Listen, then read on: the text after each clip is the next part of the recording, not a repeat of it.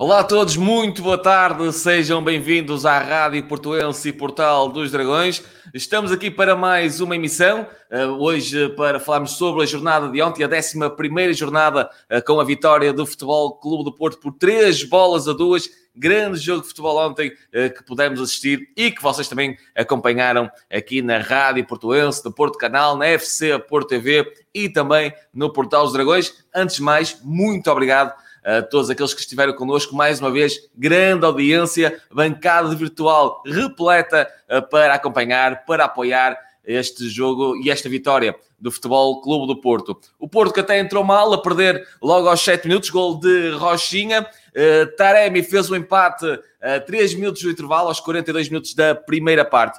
Depois, o Vitório Guimarães voltou a parar a vantagem na partida aos 63 minutos, gol de Oscar Estupinhã. Taremi igualou logo de seguida aos 65 minutos e Luís Dias, com aquele bico para o fundo da baliza, fez o golo da vitória portista aos 80 minutos. Vitória por 3-2, vitória conquistada em terra de conquistadores. David, os três pontos, o que era importante, foram conquistados e vieram para a nossa cidade. Vieram Porto. para a nossa cidade. Olá, Luigi, muito boa tarde. Olá, amigas e amigas e amigos espectadores de Rádio Portuense e Portal dos Dragões. Há dias assim Há dias assim, o Futebol Clube Porto conseguiu uma vitória uh, conquistada a ferros, retirada a ferros, e há eu dias te, assim. Eu diria, há dias, há dias com noites assim. Há dias com noites assim, e foi após a entrada então de Luís Dias que o Futebol Clube Porto começou a, a virar o jogo a seu favor. Uh, foi de facto uma, uma partida um, absolutamente um, fantástica. Eh, do Grande ponto de vista, pelo menos, da emoção. Um, nem sempre muito bem jogado, mas, mas uh, numa toada muito elevada, parada e resposta. As duas equipes sempre a tentarem chegar à, à baliza contrária. Muitos golos, golos de belo efeito, uh, jogadas individuais também com muita qualidade, um, sofrimento e exultação. De facto, é destes jogos, também com lances de arbitragem polémicos, decisões polémicas. Um, portanto, é dos jogos que dá mais prazer comentar e depois ainda terminar com a, a vitória final, um, que é sempre uh, aquilo que, que dá maior alegria e também uma vitória muito importante no que a luta pelo título diz respeito. Uh, os adversários do Futebol Clube do Porto haviam vencido as suas suas partidas, venceu o Sporting, venceu o Benfica e também venceu o Sporting Clube de Braga e o Futebol Clube do Porto, então, com a vitória de ontem, um, acaba por manter a mesma distância. Neste momento, quatro pontos para os Leões, eh, dois pontos eh, atrás do, do Benfica e um ponto à frente do Braga. O Porto é terceiro classificado e está então bem dentro da luta pelo título. Última vitória, último jogo, última vitória do ano. Um ano muito complicado, um ano de pandemia, um, mas um ano do ponto de vista desportivo uh, fantástico para o futebol do Porto. Três títulos à dobradinha, campeonato e taça de Portugal. O futebol do Porto juntou então a uh, super taça também no, no, no triunfo há, há, uma semana frente ao Benfica por 2-0. Quanto, ao, um, quanto a este jogo, uh, Vitória 2, Futebol do Porto 3, um, a equipe do, do Vitória uh, de Guimarães entra muito bem uh, na partida, não dominadora, mas controladora do, do, do, do, jogo do Futebol do Porto, não dando grandes veleidades aos azuis e brancos. Um, e eu destaco desde logo uh, um jogador, uh, André André, que era carraça tática no Futebol Clube do Porto e continua a ser carraça tática no uh, Vitória de Guimarães. Um parasita, ele está sempre onde a equipe precisa dele, do ponto de vista defensivo, a morder os adversários na recuperação. E ele fechou sempre muito bem a zona interior eh, a zona interior do meio campo ehm, sabe, sabe, sabe se manter mais recuado para equilibrar, mas sobretudo sabe dar passos em frente para pressionar. Ehm, condicionou sempre a ligação de setores do, do Futebol do Porto que não estava a fluir entre Sérgio Oliveira e Mateus Uribe e depois deu também André André muita qualidade no, no jogo ofensivo, ele sabia penetrar no, pelo corredor central e também muitas vezes se dava de forma mais associativa um, no, no lado esquerdo, onde combinava no, no lado direito, onde combinava com as subidas de Sacô, o lateral direito do Vitória, e também com as diabruras de Ricardo Quaresma, que abriu completamente o livro quando tinha bola no 1 para 1 intratável sobre, sobre Zaidu, ainda na, na primeira parte. Um, fez, fez duas, duas cuecas, eh, Ricardo, Ricardo Quaresma, uma delas sobre, sobre Zaidu, fazia, um, dava, dava largura ao jogo de posse um, e uh, depois sabia também fazer diagonais interiores com a bola controlada, ia passando pelos adversários e depois com viradas dava critério uh, para o Vitória atacar e ferir uh, os últimos 30 metros do Futebol Clube do Porto mas falava teu, sobretudo em André André, que deu equilíbrio um, um, e pressão no, no, corredor central, também muitas vezes ajudava uh, em largura a defender aquilo que era o, o lateral esquerdo, Mensah, e também Rochinha, que, que então protegia um, o, seu, o seu lateral esquerdo, e André André tanto cobria na zona central, mas também sabia viajar até a ala para proteger a equipe foi uh, nesses momentos de, de pressão, nessa voracidade de André André, então a carraça tática que o Vitória se adiantou no marcador, a condicionar então a ligação um, de, de setores do Futebol Clube do Porto, Sérgio Oliveira dá para o Uribe, Uribe uh, assusta-se um pouquinho com a, com a mordidela de André André, passa mal a bola e depois é Rochinha que foi um jogador também sempre muito perigoso durante toda a partida. Um, transporte individual de Rochinha após a recuperação, dá um nó a Mateus Uribe, que ia tentar refazer o erro e uh, foi com muita sede ao pote, como se costuma dizer uh, na gíria. A mudança de direção de Rochinha, depois remate de fora da área, a bola acaba por uh, bater na testa de Diogo Leite, ia para a esquerda eh, eh, muda de direção e acaba por bater Marchesin. Alguma sorte nesse momento do remate, mas muito mérito também para uh, o jogador do Vitória de Guimarães, pois foi corajoso na forma como atacou a baliza do Futebol Clube do Porto. Nessa primeira meia hora, um, um, o Vitória justificou amplamente a vantagem, controlou sempre, não sendo muito dominador, mas conseguiu algumas situações de perigo controlou o Futebol Clube do Porto e justificou então a vantagem.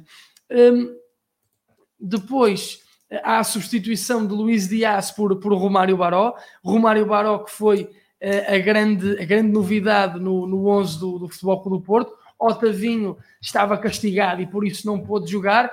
Tem sido o melhor jogador do Porto nas últimas partidas, um jogador que une, que une organização com, eh, com eh, organização ofensiva, com qualidade também nos momentos defensivos, é jogador para todos os momentos e também é jogador para quando tem bola ser um organizador, ser um definidor e também com muita qualidade individual para no um para um desequilibrar. O faz tudo Otávio substituiu Romário Baró, eh, ou o seu substituto foi Romário Baró, que é na teoria um jogador capaz de cumprir também o mesmo papel, unir faixa com zona interior quando em posse e também não deixar a equipe desguarnecida. E Romário Baró também é um jogador com eh, qualidade para sozinho eh, desequilibrar. Ainda assim, não foi isso que, que aconteceu, era isso que Sérgio Conceição esperava, mas não foi isso que Baró deu eh, à equipe do Futebol do Porto. Acabou por eh, no início, eh, no início da partida, ver um cartão amarelo até, e eu creio que foi um bocado excessivo por parte do, do árbitro, acho que é um pouco injusto esse cartão amarelo dado. Helder Malheiro, veio o árbitro da partida. Exatamente, o senhor Helder Malheiro, que a certa altura numa falta que pareceu mais aparatosa do que dura, foi mais o aparato do que a dureza da falta, mas ainda assim, Romário Baró vê um cartão amarelo e depois faz mais duas faltas um, em que podia ter visto novo amarelo. Uma foi uma falta a meio campo, não foi dura, mas ainda assim impede uh, o jogador do Vitória de criar perigo, mas aí até acho que não era merecedora de cartão, mas há uma falta, um, então, uh, em cima dos, dos 30 minutos, fora de tempo, dura do Baró, e o árbitro aí acaba por perdoar a expulsão um, ao, ao, ao Rovenzito do Futebol Clube do Porto e Sérgio Conceição, uh, vendo essa benesse que uh, aí nessa circunstância o árbitro deu, apesar de eu achar que o primeiro cartão amarelo não é, não é justo, mas ainda assim um erro, um, um, duas coisas erradas, como se costuma dizer, não fazem uma coisa certa. E eu creio que nesse momento Baró podia mesmo ter sido expulso. Mas Sérgio Conceição, inteligentemente, porque via que Baró provavelmente não ia conseguir continuar em campo, pois não estava a ter maturidade para saber jogar com o cartão amarelo, e isso é muito importante. E Baró eh, não, não, não estava a demonstrar isso, e também, então, globalmente, na sua prestação um, global, não estava a conseguir um, ehm, ser uma mais-valia para o Futebol Clube do Porto. Acabou por sair e entrou para o seu lugar Luís Dias, e daí o nosso título, há dias assim, porque uh, mudou completamente o jogo. Luís Dias um, ehm, entrou e mal entrou, começou a fazer diabruras pelo, pelo, pelo corredor esquerdo, onde estava Romário Baró. Um, ehm, começou a fazer diabruras pelo, pelo corredor esquerdo, a partir para cima da defesa do, do Vitória de Guimarães, a criar perigo logo através de um, de um cruzamento. Um, e depois teve também a qualidade do ponto de vista de organização ofensiva, dando futebol associativo e alguma respiração com bola, um, tendo paciência para eh, melhor ligar com os jogadores e então esperando o momento certo para ferir os vitorianos. Foi assim o golo do, do Futebol do Porto, uh, Luís Dias a um, ehm, temporizar qual o melhor momento para uh, jogar com Sérgio Oliveira e se Sérgio Oliveira estava a ser um estava fora de combate, foi chamado a combate por uh, Luís Dias, que o encontrou entre setores. O Vitória de Guimarães estava a defender tão bem com Pepe Lu e André André e um, um, a ajuda dos elementos que já te falei, uh, Ricardo, uh, uh, Ricardo Quaresma e também Rochinha, ficando numa linha mais adiantada o ponta de lança Estupinhã e André Almeida, que era o médio que estava mais avançado no condicionamento. O Vitória nunca deu espaço entre setores na primeira meia hora, mas quando entra Luís Dias, um, o Futebol Porto começou a abrir brechas e os seus jogadores começaram-se a colocar melhor nesse espaço. Desde logo Sérgio Oliveira, que nesse golo do Futebol Clube do Porto tem tempo para respirar, para eh, olhar para os seus colegas, ver onde estava a defensiva contrária e faz um passe, uma picada brutal, um, tenso, mas picado de alguma forma, que é muito difícil de fazer unir uh, essas duas vertentes. A bola passa toda a defensiva do Vitória de Guimarães. Marega ganha as costas de Mensah, que estava a ser o jogador mais frágil. Eh, o Futebol Porto não teve muitas combinações ofensivas, mas foi pelo lado de Mensah que conseguiu criar algumas dificuldades ainda na primeira meia hora com as subidas de Tecatito Corona um, e, e, também as combinações com Manafá vindo de trás e Mensah mais uma vez nesse lance a perder um bocadinho o norte uh, Marega ganha-lhe as costas e de primeira serve Medi Taremi, portanto a dupla mata, mata Marega e Taremi novamente a funcionar de primeira o Maliano para o Guerreiro Persa que também finalizou de primeira muitíssimo bem. Uh, o Futebol Clube do Porto uh, eh, um, justifica então, uh, devido a esses últimos 15 minutos, ir para, para o intervalo empatado e na segunda parte um, o Futebol Clube Porto continua a fazer um jogo ofensivamente interessante devido a, a Luís Dias e o Vitória ajusta um pouquinho Ehm, baixa defensivamente para tentar conter o futebol do Porto e muda eh, a sua forma de atacar. Se estava a ter um futebol, apesar de tudo, mais associativo, ehm, combinando bem Ricardo Quaresma, eh, Rochinha, eh, também as subidas de André André e Estupinha, mais a aprender marcações para então esta, esta trindade se, se associar. O Vitória no segundo tempo, baixando o seu bloco, procurou esticar mais o jogo na frente, passos longos, procurar as costas da defensiva do Futebol Clube Porto e jogar no ataque à profundidade. Estupinha passou uh, não, um, a jogar não tanto de costas e muitas vezes em apoios, como referi há bocado, que o fez bem, mas passou então a, a tentar explorar esse espaço nas costas e a ferir dessa forma Marchesin. Há até um momento em que isso fica bem patente, um passo em desmarcação para Estupinhã e Marchesin vai com tudo, acaba por estar, os dois jogadores chocam e foi assim então que o Vitória procurou ferir um, o Futebol do Porto.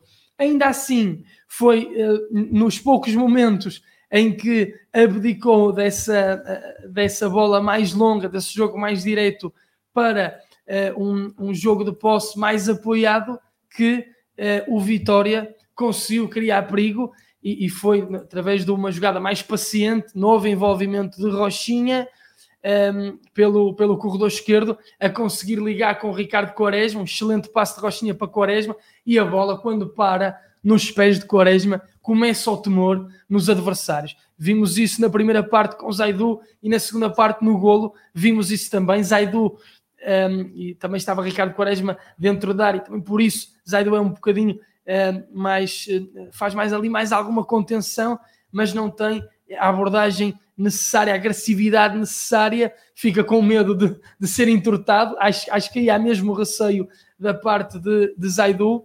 Um, Ricardo Quaresma cruza brilhantemente, que acabou ainda bate num, num, num jogador do Futebol Clube do Porto pelo meio, faz com que sobrevoe toda a defensiva que está expectante, com medo de fazer eh, o penalti, e também creio que estavam à espera os, os centrais do Porto que Marchesin fosse atacar eh, a bola. Marcha também fica especado na pequena área e esta chega à Estupinhã que faz então o 2-1. Eh, o Futebol Clube Porto reagiu muitíssimo bem eh, ao golo. Se, se podiam ter os esportistas algum receio de ver como é que o Futebol Clube Porto então encaixaria aquele golo se ficava mais nervoso, mas não. Imediatamente Porto reage muitíssimo bem e reage muitíssimo bem também porque nesse momento, porque a bola chega a Luís Dias. E há dias assim e há noites assim e ontem foi uma noite absolutamente extraordinária para Luís Dias.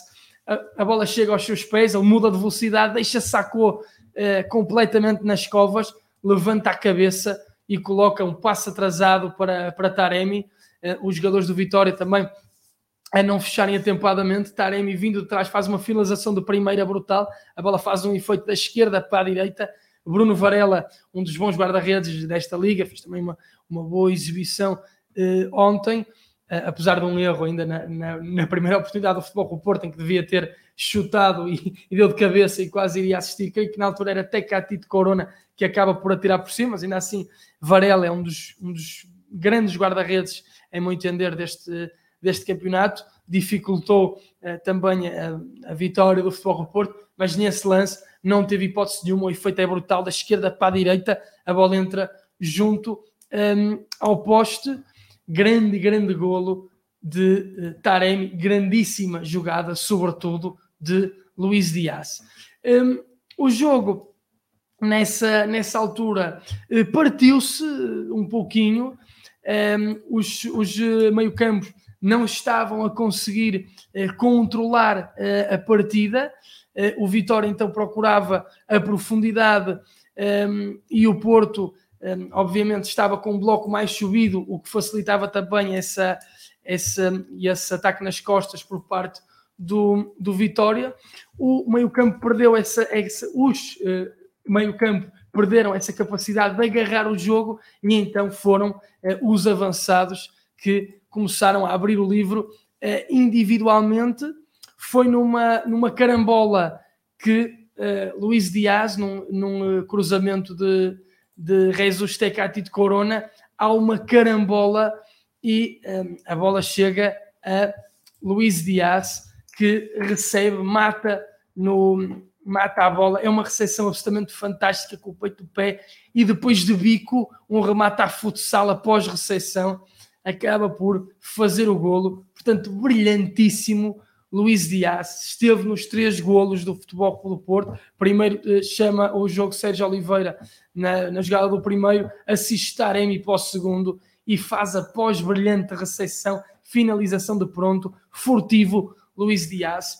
Nesses nesses momentos. Caso para dizer que sofre... há dias em que um bico basta para conquistar a vitória, foi isso que o Futebol do Porto fez em Guimarães, o bico de Lu... Luís Dias acabou no fundo da baliza e garantiu a vitória para o Futebol Clube do Porto. Exatamente, há dias em que um bico basta para conquistar a vitória e Luís Dias foi um autêntico bico dobra para, para os vitorianos. Um, o, jogo sofreu, sofreu algumas, algumas, um, algumas mudanças, um, também devido aos jogadores que, que vieram do, do banco. Sérgio Oliveira, que já não estava a conseguir uh, pegar, ele, esteve, ele teve bons momentos, mas não esteve constante durante toda a partida. Aliás, no, no, antes desse golo de, de Luís Dias já estava Fábio Vieira em campo, que foi também uh, um jogador importante para, para, para que o Futebol Clube do Porto voltasse a ter mais incursão nos últimos 30 metros, eh, porque eh, Fábio Vieira muitas vezes baixava para organizar, Sérgio Oliveira já não estava tão capaz de o fazer e Fábio Vieira conseguiu eh, chamar a si os, os seus colegas, nomeadamente a bola viajar então da zona central do meio campo para os corredores laterais com, quer Luís Dias à esquerda, quer Tecatito Corona uh, à direita. Malang Sarr, que havia entrado para uh, também na, na, primeira parte, até me esqueci de referir, quando sai Baró, é, entra Pepe. também Malang Sarr para a lesão de, de, de Pepe, e é ele que no terceiro golo, no terceiro golo tem também essa influência, pois já estava muito adiantado na organização, uh, estava já bem dentro do meio campo do Vitória de Guimarães, o Vitória estava já muito recuado, e é Malang Sarr que acaba por colocar a bola em, um, em Jesus uh, Tecatito Corona. Um, o, o, Vitória acaba por, após esse golo, uh, mexer uh, à, procura de, à procura de elementos que lhe dessem maior frescura e também uma uh, mais fácil ataque à profundidade. Um, chamou a jogo Marcos Ebert, saiu Rochinha, que foi também um brilhante jogador, mas já estava algo desgastado. Marcos Edwards, laborando com Estupinheiro, um jogador que também poderia um, explorar as costas do, do Futebol Clube Porto. É um jogador também absolutamente brilhante 1 um para 1. Um. Combinou bem também com, com o Quaresma, que foi perigoso sempre até final. André Almeida, uh, que é um médio interessante, mas não teve capacidade de incursão no, no último terço, acabou por sair para o lugar de Miguel uh, que é um médio também com capacidade ofensiva, mas nesse aspecto não, não deu grande coisa ao jogo do, do Vitória. O Futebol Clube do Porto mexeu também, obviamente, na partida, já falei na, na, nos seus elementos, já falei na, na entrada de, de, Fábio Vieira, falo também na saída de, de Taremi para a entrada de Marco Grui, já no momento em que o Futebol Clube Porto estava a vencer, procurando então dar mais consistência àquele meio campo e respondendo àquilo que foi o assalto final do Vitória. O Futebol Clube Porto, se, se o Vitória eh, nunca, nunca mexeu no 4-3-3 com que iniciou eh, a partida. O Futebol Clube Porto eh, passou do, do, do 4-4-2 ou do, ou do 4-2-4 e acabou no 4-5-1 com Uribe e Marco Grui como médios mais defensivos e Fábio Vieira como médio então mais adiantado, portanto era, era um 4-5-1 variante 4-2-3-1 Marega ficou então solto na frente mas eh, aí não tanto para dar jogo ofensivo, mas para ajudar a defender e foi também sempre uma ajuda muito pressionante. Ele roubava bolas e, e condicionava a saída de bola do, do Vitória de Guimarães e depois também foi corpulento quando o Porto queria ganhar tempo e os seus colegas metiam-lhe a bola e ele ia para junto da bandeirola de canto e de facto era uma autêntica pedra do Porto aí já soube gerir o resultado e bem. Foi uma vitória que o Futebol Clube Porto conquistou com, hum, com qualidade, conquistou com justiça e Sérgio Conceição, mais uma vez, quando vai ao banco, vai bem e as substituições têm efeito imediato na equipe.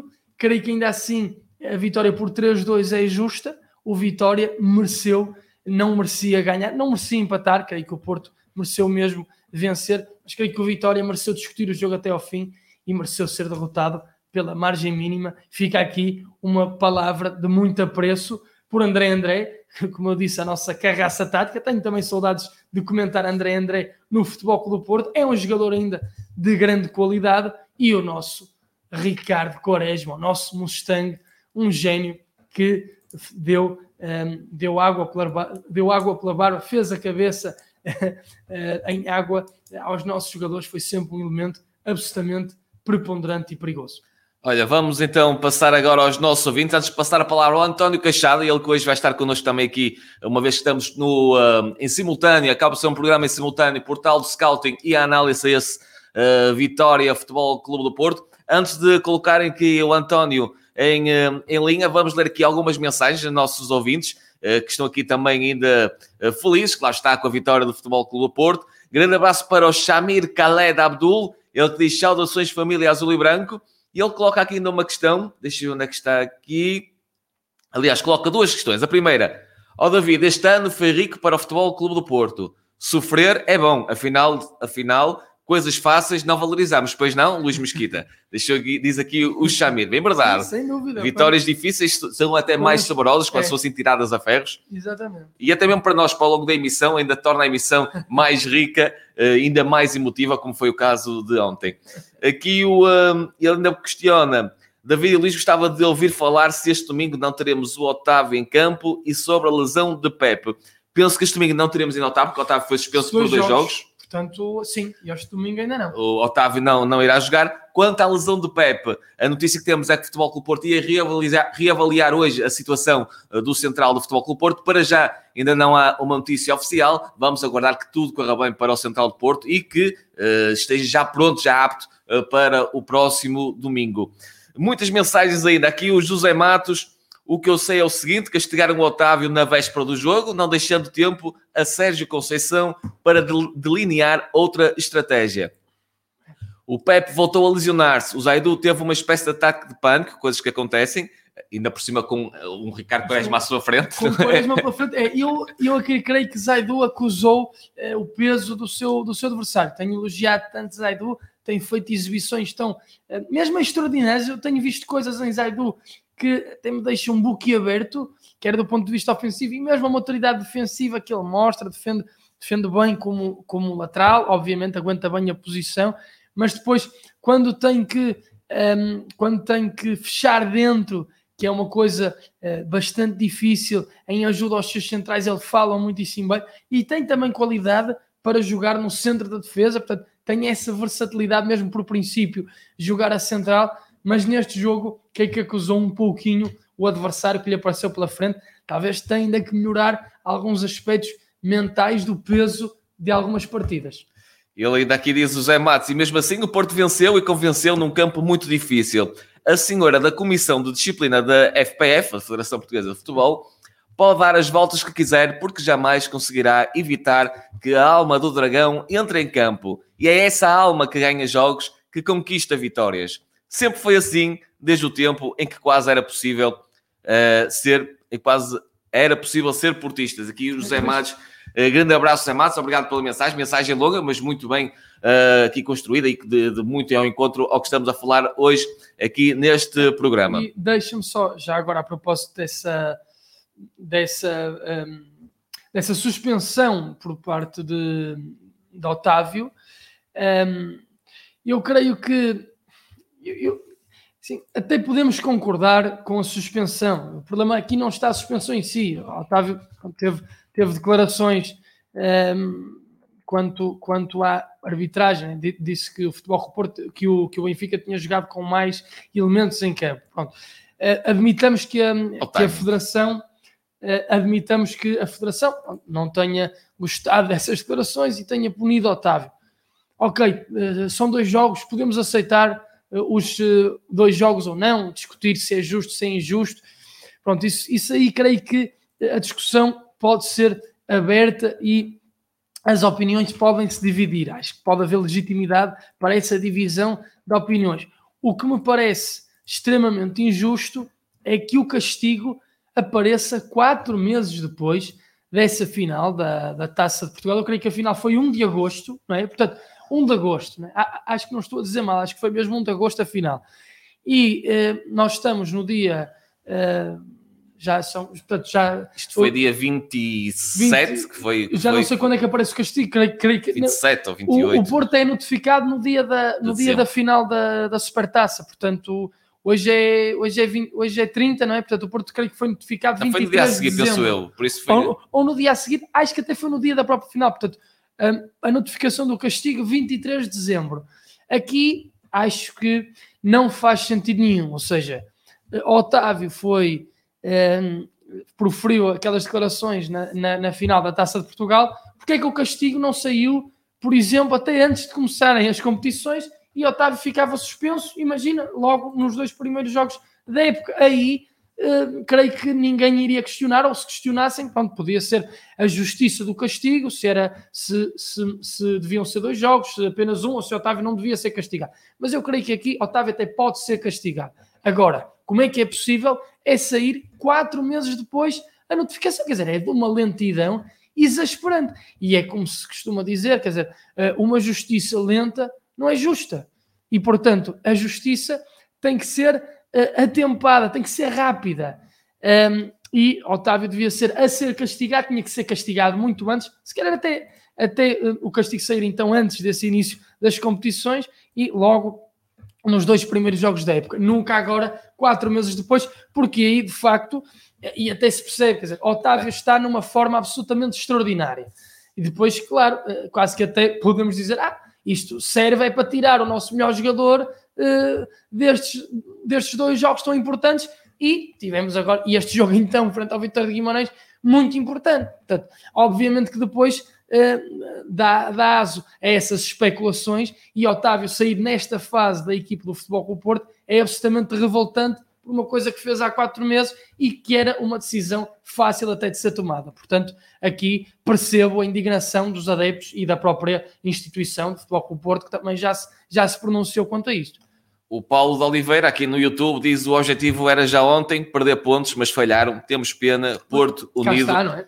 E é verdade, viu-se ontem também, e isso é um facto. Ontem, ao longo da nossa emissão, vimos adeptos muito unidos na, no apoio ao Futebol com o Porto, mesmo quando o resultado estava a favor de Vitória de Guimarães. Uh, vimos no, ao longo da nossa emissão, nos comentários, a vontade uh, e a no acreditar que o Porto iria dar a volta ao marcador. Vamos a colocar o António Cachado. Não sei, será que ele se calhar já foi embora? Eu acho que ele, ele, ele, ele, ele, ele vamos embora. Já ele está até, farto de me ouvir. Eu acho que ele até já foi embora. Aqui está ele, o António. Boa, Boa tarde, tarde, António. António. Tudo bem? Tudo, Deixar uma, uma palavra a quem nos está a ouvir, de, esperando que tenham tido um Feliz Natal e, acima de tudo, desejar que entrem da melhor maneira em 2021 e que seja um ano diferente do que, o que estamos a viver. Uh, relativamente ao, ao jogo, uh, parece-me que o, o Porto tem uma vitória completamente justa. Uh, alavancada muito pela entrada de Luís Dias aos 30 minutos, que na minha perspectiva foi decisiva, e pela, por duas exibições individuais, e destaco já dentro de um coletivo sólido, mas duas exibições, as de Diogo Leite, que fez uma exibição tremendamente sólida e que permitiu ao Porto resistir aos assédios do Vitória, que não foram muitos, mas foram incisivos em determinados momentos da partida, e de Meditaremi, que acaba não só por marcar dois golos, mas por ter um papel no processo ofensivo do Porto ao longo da partida verdadeiramente impressionante. E parece-me que dentro destes três elementos esteve a chave para resolver um jogo difícil, um jogo onde Vitória controlou a primeira meia hora, principalmente sem bola.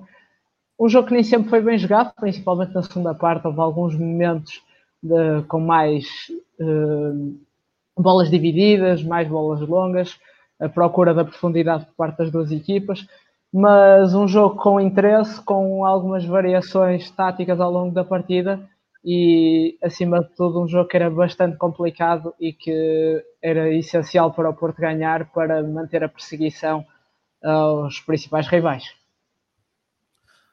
Muito bem, António. É o, o, o, o António destaca efetivamente Taremi. Taremi foi uh, um jogador, também já, um, já falámos aqui, a, a, dupla Mata, Marega e Taremi a aparecer novamente, e é eh, uma dupla que se tem que se tem confirmado muito válida, os dois jogadores colaboram bem, mas uma palavra especial para, sobretudo para, para Taremi, fez os dois golos, um, batalhou muito entre, entre os centrais do Vitória e esteve em quase todos os momentos de, de finalização do, do Futebol do Porto, por vezes podia até ter finalizado melhor, um, mas um, ainda assim, uma exibição com dois golos e com muita luta, e também com uh, colaboração ou a chamar também ao jogo os seus colegas, como, como faz sempre, uma dupla cada vez mais prometedora com Marega. Sim, acima de tudo, e desculpa interromper, David, ah, acho que um entendimento bastante interessante entre Taremi e Marega, até porque Taremi tem uma inteligência e, uma capacidade técnica que lhe permite também baixar no terreno, e nós já fomos falando disso ao longo da temporada, que lhe permite complementar as características de Moussa Marega, que é um jogador uh, claramente de ataque à profundidade, e viu-se muito isso ao longo da partida. Na minha perspectiva, o Maliano também fez uma boa exibição e permitiu a, a Meditaremi mostrar todo o seu esplendor.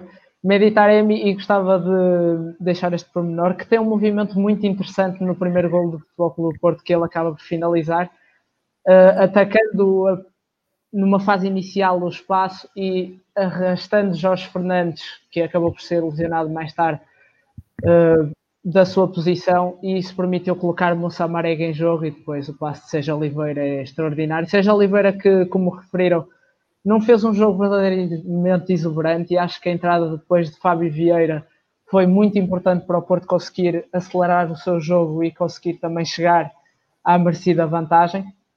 E gostava só de deixar também uma nota dentro dos jogadores de Vitória, um que ainda não foi referido, Mumin, Mumin, que fez uma exibição verdadeiramente superlativa, na minha opinião, um central jovem, eh, que veio, penso eu, do futebol norueguês e que hum, tem mostrado em Portugal que pode uh, ser uma, um central bastante interessante. E ontem deu muito trabalho, principalmente a Moussa Marega, que era o elemento que caía mais no seu lado.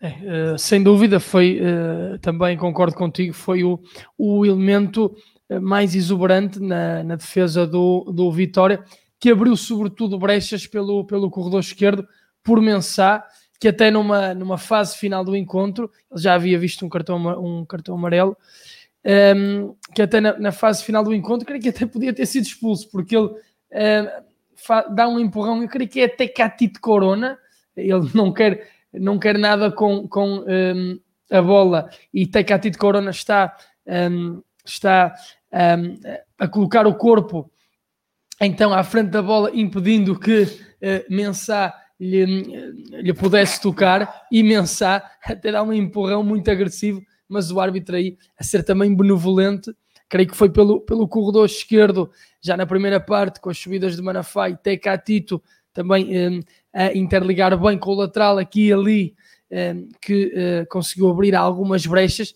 e é também Mensah que, um, que perde o contacto com, a, com uma arega para este assistir uh, Taremi, e há também esse movimento interessante do, do nosso guerreiro persa, mas sobretudo eu creio que nesse momento do, do gol a salientar o brilhante passe de, de Sérgio Oliveira, que se coloca e entre setores, entre os setores do, do Vitória, o Porto não estava a conseguir colocar uh, aí os seus jogadores e quando entrou Luís Dias, não foi só Sérgio Oliveira, foi o próprio Luís Dias, foi também uh, Moussa Marega e Taremi, que muitas vezes recuavam então uh, para, para se posicionarem entre a linha média e a linha defensiva do Vitória, também Tecatito Corona, mesmo, mesmo Manafá em algumas incursões eh, de, de fora para dentro, eh, conseguiu explorar então esse espaço e o Porto começou eh, a abrir aí o livro do ponto de vista ofensivo, não é? Sim, parece-me que o, o futebol do Porto, principalmente na primeira meia hora, viveu de incursões pelo corredor direito, tal como referiste, para explorar alguma dificuldade de Benzá, que parece ainda um jogador que está à procura do seu melhor ritmo até porque foi um jogador que não começou a época como titular no Vitória e parece-me que ainda está numa fase de habituação e de bolas na profundidade, e por isso também se viu muito Moussa Marega, principalmente nessa fase mais difícil do Futebol Clube Porto em maior plano de destaque, porque foi um jogador que procurou muito esse movimento e a equipa também procurou muitas vezes ligar essa, ativar esse mecanismo, porque não estava a conseguir exatamente colocar os jogadores no espaço entre linhas de Vitória, que defendia de forma compacta. Na primeira parte, principalmente em 4-4-2, tal como referiste. Depois, na segunda parte, já foi ligeiramente diferente, num 4-1-4-1. Mas parece-me que o Porto, e há uma questão importante, que é exatamente a entrada do Luís Dias, consegue não só ter mais largura, porque era uma coisa que não estava a conseguir pelo corredor esquerdo, mas também ter mais gente no espaço de definição, de criação entre linhas, porque o Mário Barro pareceu-me com alguma falta de confiança. Desde que teve a lesão na temporada passada, não conseguiu ter a regularidade em termos de minutos que vinha a ter, e parece-me que isso tem pesado nas exibições do jovem médio português. E ao colocar Romário Barão, parece-me que Sérgio Conceição procura ter naquela função, sem mudar a estrutura e sem mudar as peças, um jogador que oferecesse coisas semelhantes ao Otávio, havendo, claro, determinadas diferenças, mas parece-me que a opção falhou exatamente aí, ou seja, Romário Barão nunca conseguiu aparecer naquele espaço entre linhas uh, uh, e não conseguiu criar esses desequilíbrios e depois a questão do amarelo também o expôs e portanto parece-me que exatamente também por isso acaba por entrar Luís Dias que faz e acho que isso é óbvio a diferença. Deixar só uma pequenina nota e porque referiste também a Malang Sarr que entrou para o legado de Pep e que tinha uma tarefa complicada. Sabemos que um central esquerdino a jogar pela direita é uma coisa pouco comum e é difícil para os centrais esquerdinos terem essa adaptação a jogarem pelo centro-direita. E parece-me que Malang Sarr fez uma exibição tremendamente sólida e confirma que o Porto tem quatro centrais de grande nível, Pep, indiscutivelmente, o central de tremenda qualidade e experiência, Mbemba, um central também muito sólido, Diogo Leite, um central que está muito promissor e que está a ganhar espaço e que vamos falar dele mais à frente, uh, e é um central que está cada vez mais a crescer. E Malang Sarr também me parece uma hipótese que não se pode descurar, porque é um jogador com tremendo potencial e que pode oferecer coisas importantes ao Futebol Clube Porto nesta temporada, uh, visto que é um jogador por empréstimo que, se, a não ser que o Porto consiga adquirir, que me parece difícil, irá depois sair do Futebol Clube Porto e regressar ao seu clube, neste caso do Chelsea. Mas parece-me que o Porto tem quatro centrais de grande qualidade e, portanto, não me admira que mesmo que Pep, por exemplo, não recupere e que Mbemba também não recupere para a próxima partida, penso que mesmo com este handicap de serem dois centrais esquerdinos, o Porto para a próxima partida fica bem servido.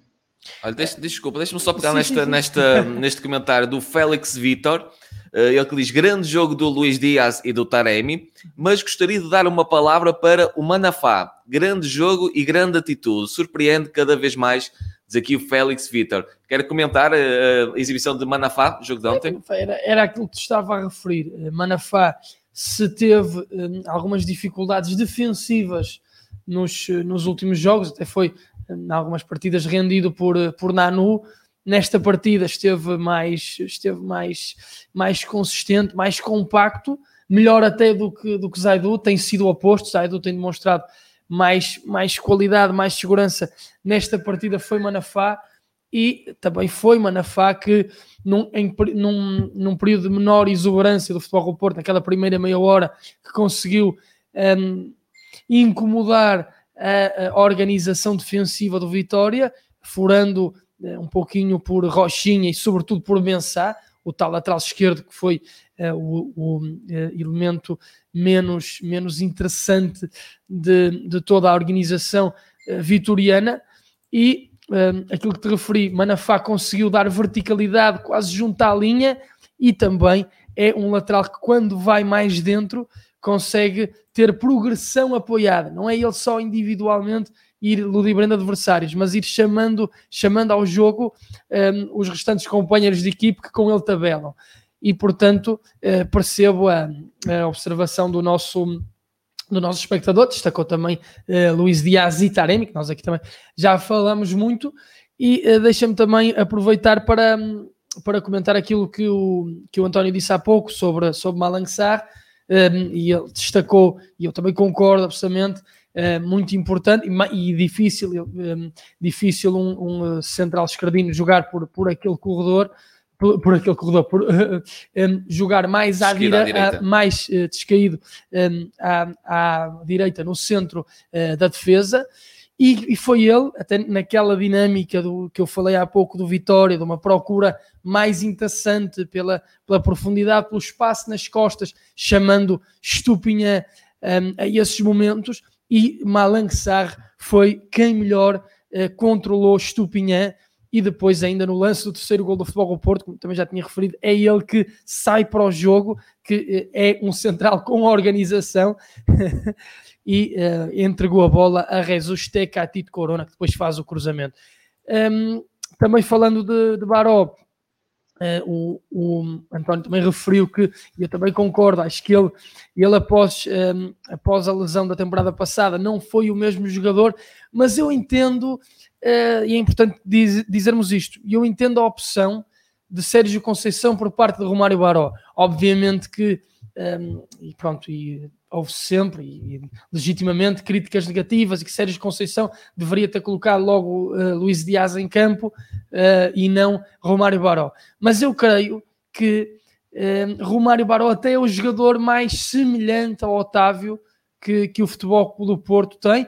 Objetivamente, até Catito Corona pode também, mas de um, de um ponto de vista mais da organização ofensiva, ser muito semelhante ao Otávio pelas corridas vadias pela capacidade de jogar a toda a largura, mas do ponto de vista também defensivo, hum, hum, eu creio que Romário Baró, quer ofensivo, quer defensivamente, se estiver a bom nível, pode ser um jogador capaz de unir faixa e zona interior. E nós vimos-lo fazer isso no, no Estádio da Luz o ano passado, e eu refiro sempre a esse jogo, foi um jogo importantíssimo, uma vitória, obviamente, na, talvez na casa mais difícil, na deslocação mais difícil, e o Futebol do Porto venceu muito bem, categoricamente até sempre controlando o jogo, e Romário Baró aí estava no corredor direito nessa, nessa partida, hoje, um, ontem estava no, no corredor esquerdo, eh, e eu creio que ele uh, tem essa capacidade se, se estiver a top, mas claramente que uh, depois dessa lesão e ele não está. E eu creio que aqui o, o António até tocou na questão da confiança, e eu também creio que é por aí. Não está com a mesma confiança. Então, Romário Baró, até ouvimos no início do jogo a fugir muito do corredor esquerdo e a vir para a zona central, ou mesmo até à direita, tentando fazer um jogo de pares com Teca Tito Corona. E quando entrou Luís Dias, deu referência posicional em largura e depois, obviamente, qualidade individual que Romário Baró não conseguiu uh, emprestar.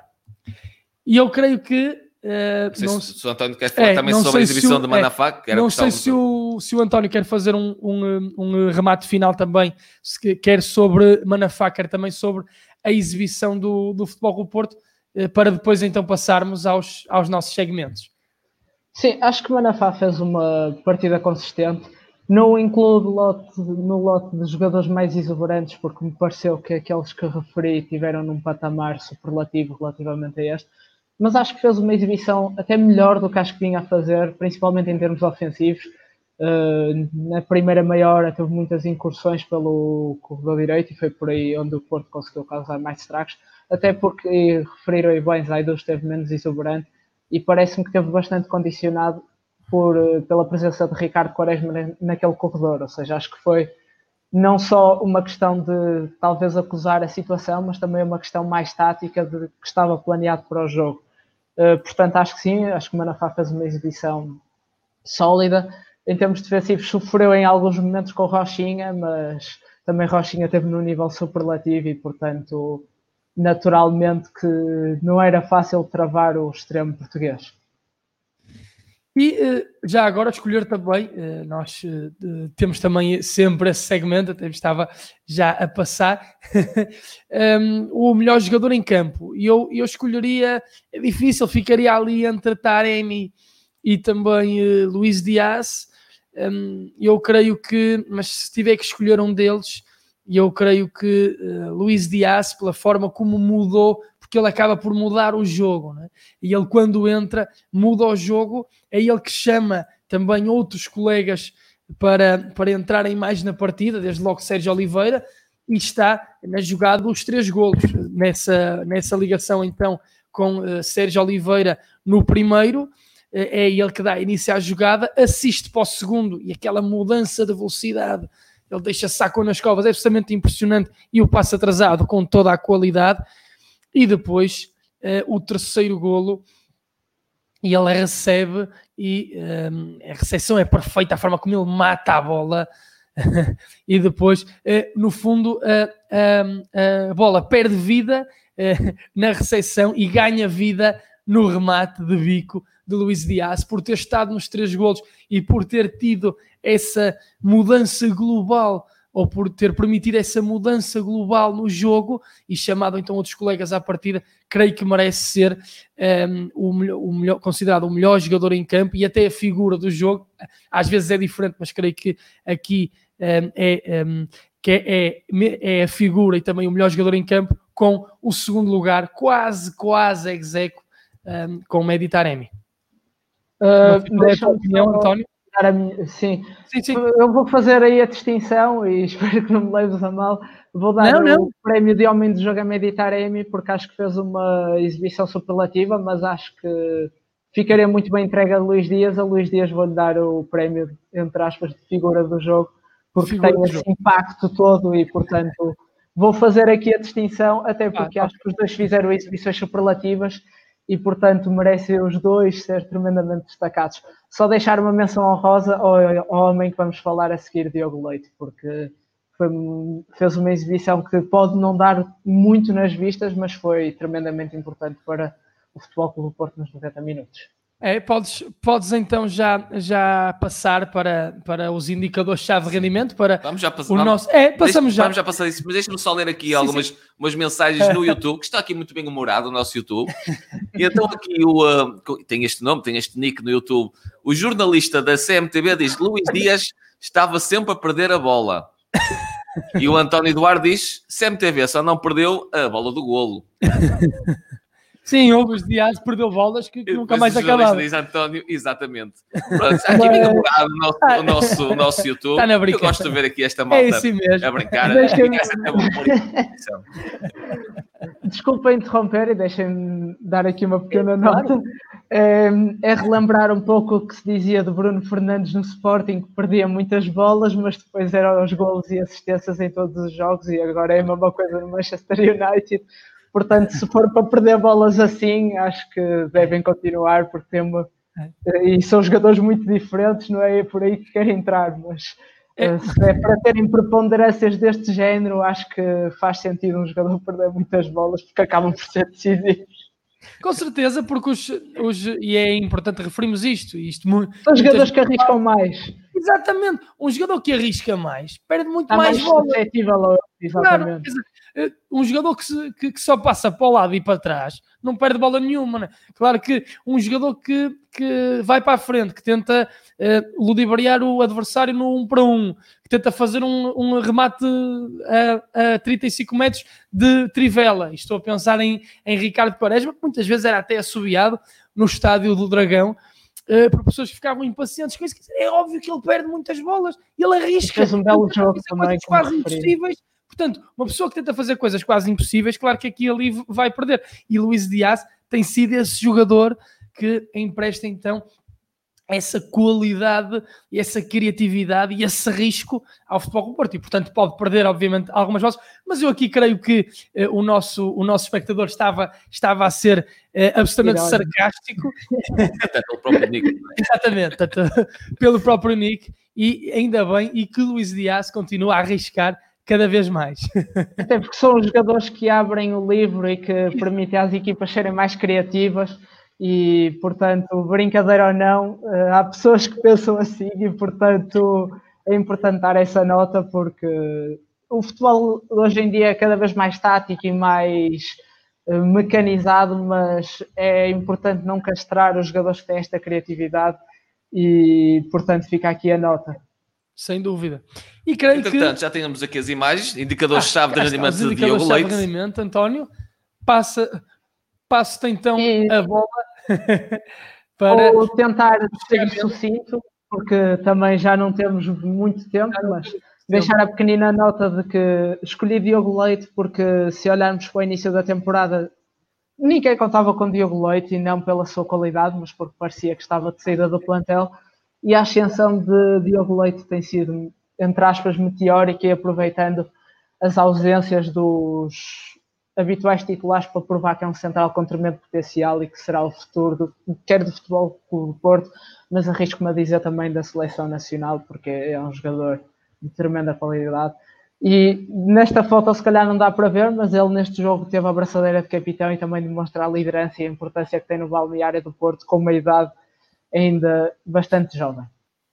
É um jogador que, em termos de organização defensiva, oferece uma capacidade de antecipação bastante boa, tem um jogo aéreo defensivo brutal, é muito forte a realizar coberturas e, por exemplo, há uma falta que ele faz a Ricardo Quaresma na partida eh, de ontem, onde se vê isso bastante bem, onde ele cobre Zaidu uh, e acaba por fazer falta. Tem uma boa capacidade defensiva no 1 para 1 e há muitos lances de Diogo Leite nisso, onde quer uh, utilizando as suas capacidades técnicas defensivas, quer utilizando o corpo, consegue ganhar os duelos. É um jogador que fecha bem o espaço central e elimina as possibilidades de finalização e que tem, em termos de posicionamento, está sempre bem posicionado e permite à equipa também por ter essa capacidade de liderança, coordenar a linha defensiva do Futebol Clube do Porto. Em termos de organização ofensiva, é um jogador que oferece muito em termos de qualidade de passe, principalmente no passe longo, e isso viu-se muitas vezes nesta última partida, mas também nas partidas mais recentes. É um jogador que tem uma boa tomada de decisão e que oferece bem linhas de passe atrasadas. Poderia também ter acrescentado aqui a capacidade no transporte de bola, que ele também a tem, e bem. Em termos de transição ataque-defesa, tem uma capacidade de controle da profundidade também bastante boa, uma boa reação à perda de bola e recupera bem o sentido posicional defensivo. Portanto, é um jogador que também oferece uh, muito, principalmente a equipas que jogam com a linha bastante subida, como é o caso do Futebol Clube do Porto. E para terminar, em termos de transição de defesa-ataque, é um jogador que tem a capacidade para retirar a bola da zona de pressão e, como tem qualidade de passe, consegue procurar os colegas para explorar os desequilíbrios adversários. Fica aqui um pequeno resumo de um jovem que surgiu já há algum tempo na equipa do Futebol Clube do Porto, que às vezes é algo criticado porque o Porto tem muita qualidade nesta posição, mas parece-me que Diogo Leite vai ter espaço para jogar nesta temporada, até porque Pepe tem tido algumas lesões e parece-me um jogador que, para além de cumprir uh, brilha e isso é muito importante. Para a equipe sombra desta semana, uh, trazemos aqui o guarda-redes do Besiktas, Erzin Destanoglu. O que é que tens a dizer também sobre este guardião? Trouxe um guarda-redes que era para fecharmos o ano em grande, para termos todas as posições preenchidas. Falar de um guarda-redes e olhando, por exemplo, para o contexto do futebol, o Porto não é fácil e esta nota é importante fazer porque o Porto tem três guarda-redes de tremendo nível mas seria bastante importante, na minha opinião, termos a equipa sombra, entre aspas, fechada no, neste final de ano. Uh, o Bestanoglu é um guarda-redes que já surgiu há algum tempo no Besiktas. Esta temporada assumiu a titularidade, tem 19 anos e uma estatura física assinalável, tem 1,95m. É um guarda-redes que faz uso dessa estrutura física, principalmente no ataque ao cruzamentos e eh, bolas paradas indire uh, indiretas, exatamente, onde é muito seguro uh, na abordagem às bolas e onde tem uma capacidade assinalável, é mesmo muito forte nessa perspectiva. É um, jogo tem, é um jogador que tem uma boa qualidade de passe também, principalmente no passe longo e no passe médio. Tem também uma boa distribuição com as mãos, a bola sai sempre tensa e com qualidade. É um guarda-redes que dentro dos postes é um verdadeiro monstro, tem uns reflexos incríveis, uh, faz defesas brutais e é um guarda-redes que também se destaca pelo seu aspecto de liderança e pela personalidade que tem. É um guarda-redes autoritário e com uma tremenda capacidade nesses aspectos. De referir que pode melhorar no aspecto do controle da profundidade, o Besiktas é também uma equipa, não é uma equipa tremendamente segura em termos defensivos e ele sofre em alguns momentos nesse momento do controle da profundidade, até pelas características que tem um guarda-redes que apesar de ser muito pulsante é rápido e portanto pode assumir um comportamento mais um, agressivo nesse controle da profundidade e isso é muito importante em equipas que jogam com a linha defensiva bastante subida e de referir que em termos de organização defensiva é um guarda-redes que se posiciona bem e que um, coloca bem os apoios, portanto é um guarda-redes que em termos técnicos também tem essa capacidade e táticos evoluído, deixando aquele pequeno ponto a melhorar que me parece importante. Uh, fazendo uma avaliação global e, e rápida, parece-me um guarda-redes com tremenda qualidade e com uma maturidade já assinalável. É um, um elemento que joga num campeonato competitivo, como é o turco, e que está habituado à exigência de, de estar numa equipa que luta pelo título. Nesta altura, o Benfica está em segundo lugar e, apesar de já ter sido eliminado das provas europeias, o Benfica esteve nas pré-eliminatórias. Jogou, por exemplo, com o PAOK e com o Rio Ave e, portanto, é um guarda-redes que está habituado a esses palcos com alguma exigência, apesar de ser novo.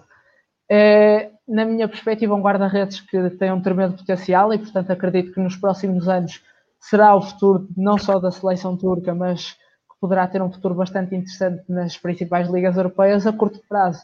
Parece-me que a manutenção no Besiktas, onde é indiscutível, ou a ida para um clube europeu que lhe permita jogar e ter, por exemplo, um palco com competições europeias, ou um clube numa liga, nas principais ligas, mas onde tenha espaço e hum, paciência para uh, ter muitos minutos de jogo parecem que podem ser contextos ideais para favorecer o crescimento deste guarda-redes.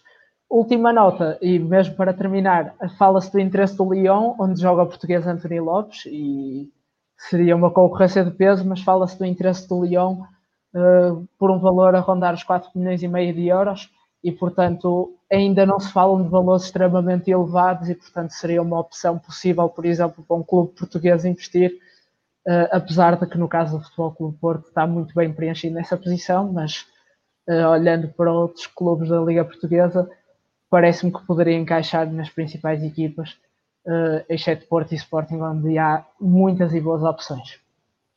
É, portanto, fica, fica aqui a nossa escolha para, para esta semana. Um, Erzin Destanoglu, guarda-redes do Besiktas, e a nossa equipe sombra já está completíssima. Então, antes do final do ano, nós completamos aqui a nossa. Foi uma prenda de Natal. Uma, uma prenda de Natal já atrasada e uma prenda de reis antecipada. E uma prenda de reis antecipada. E tomar existir um treinador que pudesse ter esta prenda Natal, este plantel, não é? Como sua prenda Natal. Dava para lutar pelo título. Já, acho que já referi isso aqui no portal do Scouting. Na minha opinião, dava para lutar pelo título. Dava para lutar pelo título.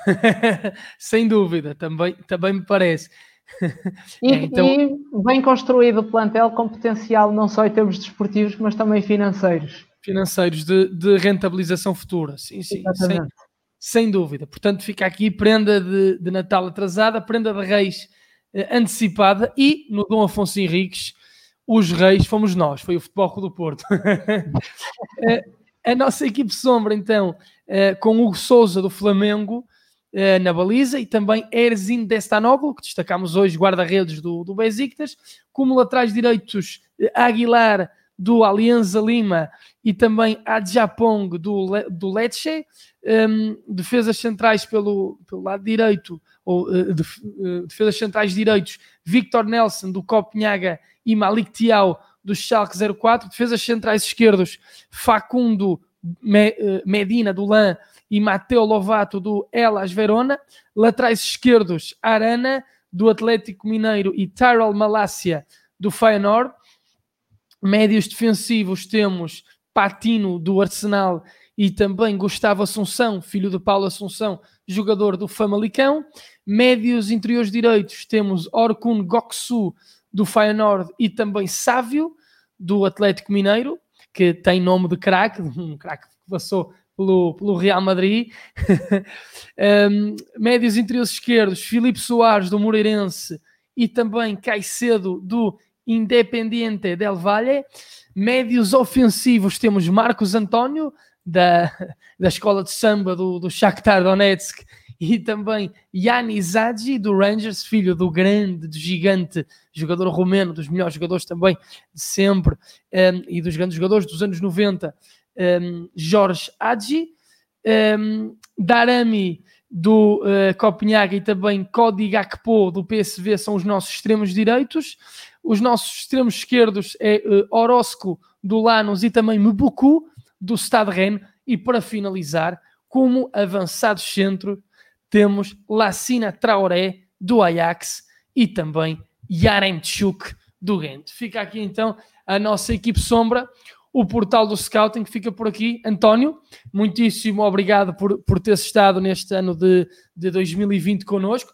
Partilha, partilhas aqui o portal do Scouting também alternadamente com o nosso grande Nené Reis, fica também um, um enorme abraço para o Nené também. Um abraço para o Nené e um feliz 2021 para ele e para a família dele.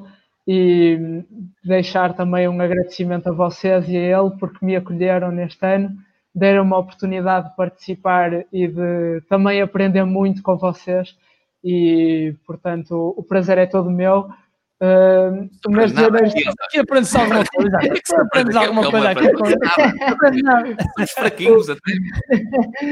E portanto, deixar-vos também esta palavra, porque o prazer é todo meu de partilhar o palco com pessoas que enriquecem o panorama nacional num programa uh, sem paralelo no futebol português. Um, António, obrigadíssimo. E uh, o, o um, este programa, Portal do Scouting, efetivamente sem paralelo no, no, no, no futebol português. E uh, contigo uh, também isto não, não seria possível. Um, Obrigado. Nós também aprendemos muito contigo. És ainda bastante jovem, mas já a nossa coqueluche aqui do Portal do Scouting, o nosso Fábio Vieira, que ontem tão bem entrou e isto, jogou. Isto é, isto é que é ser um bom scout. Nós é estamos a scout. Fábio... Nós estamos aqui, nós ele é tão jovem, estamos a rentabilizar o António Queixado. É para no futuro. Temos Espero encher os bolsos do, do Portal dos Dragões e da Rádio Portuense um dia. Ainda não te amarramos com, ainda não te amarramos com nenhuma cláusula de rescisão milionária, mas temos que, temos que fazer isso. Temos que fazer isso. Temos de tratar da renovação de contrato. Sem dúvida. António, um bom ano para ti ah, e para os teus. Um feliz ano para vocês e para a vossa família, que também é muito importante. Um abraço. Exatamente. Um grande abraço, um abraço António. Obrigadíssimo por estares aqui connosco. O portal do Scouting então despede-se deste, deste ano 2020 e deseja um bom ano a todos.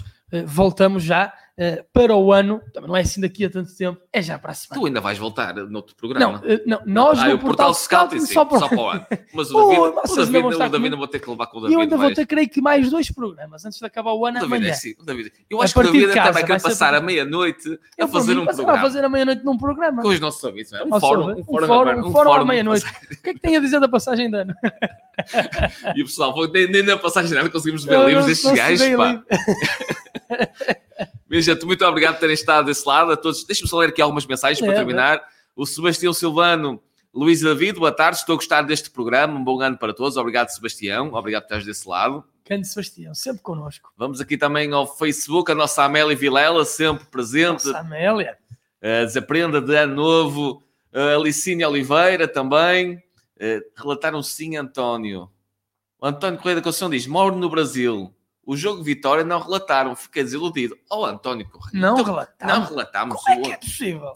Então eu estive ontem a, a, comentar e ele teve a relatar. Será que a emissão a gritar, não para o ar? A gritar três golos, relataram. Só que a Alicina Oliveira está logo ali, já respondeu por nós e tudo. Relataram sim, António. E relatámos bem, acho eu. Mais um grande jogo, mais uma bem. vitória do acho Porto. Acho que foi bem. o Zé Matos, o Futebol o Porto, a cada jogo que passa, prova ter um grande plantel, não tem suplentes diz aqui o José Matos. Amélia Vilela, somos Porto, somos grandes. A Amélia Vilela quer frisar a grandeza do Futebol Clube do Porto. Helena Menezes, eu apoio. Eu acho que ela apoia um fórum na passagem da Ana, a nossa apoiante Portal dos Dragões. Beijinhos, Helena Menezes. Uh, Elicina Oliveira diz: era uma boa estarem aqui na passagem da Pronto, o que é que nos vamos meter? Pronto, já, é já, vamos já vamos ter que fazer um programa especial passagem ano. Podíamos fazer a, a contabilidade, nós também, 10, o que é que tu achas? Vamos fazer a contabilidade. Pode, fazemos a contabilidade, mas para os nossos ouvintes, porque estou na Austrália. Que a, contabilidade, a contabilidade. a contagem, de, a contagem, de, a contagem final. Cabeça, a, contabilidade. a contabilidade. Já estás a pensar nos números do António Queixada. Já estou a pensar no, Já estás a pensar nos números do... da rescisão do... Já estás a pensar na contabilidade. Já estou a pensar na contabilidade. Na cláusula de rescisão do, do António Cachado. Por isso, olha, eu acho que a ideia poderia ser é fazermos umas horinhas antes, sei lá, na passagem Austrália, não é? Faz antes, uh, uh, passam a passagem de ano primeiro do que nós. Primeiro. Podemos fazer primeiro 12 horas, a passagem de ano da Austrália. Mesmo? Por É, exemplo, 12 horas. Mais cedo. E temos ouvintes na Austrália também. Já não temos. Muitos. Na Austrália, todo mundo. Estamos a dizer até, até em. É, passávamos o dia todo a passar. A, a, Sim, não é? É fazer cada, a contagem cada cada- hora. Cada hora nós fazemos a Cada- contagem. Pessoal, muito obrigado por terem estado desse lado. Até para o ano, da minha parte, o David, vou encontrá-lo ainda Em amanhã. princípio, amanhã, amanhã. em princípio, vão ter que te levar outra vez com o Vamos David. vamos. Por isso, Talvez um até em dois ano. programas. Vocês vejam lá, vão ficar de mim. Se calhar mais dois programas amanhã. Por isso, um bom ano, obrigado por estarem connosco ao Bom longo ano. deste ano e por isso, boas entradas para 2021. Fiquem, continuem ligados na Rádio Portuense e no Portal dos Dragões. Um abraço do tamanho do dragão, que lá está.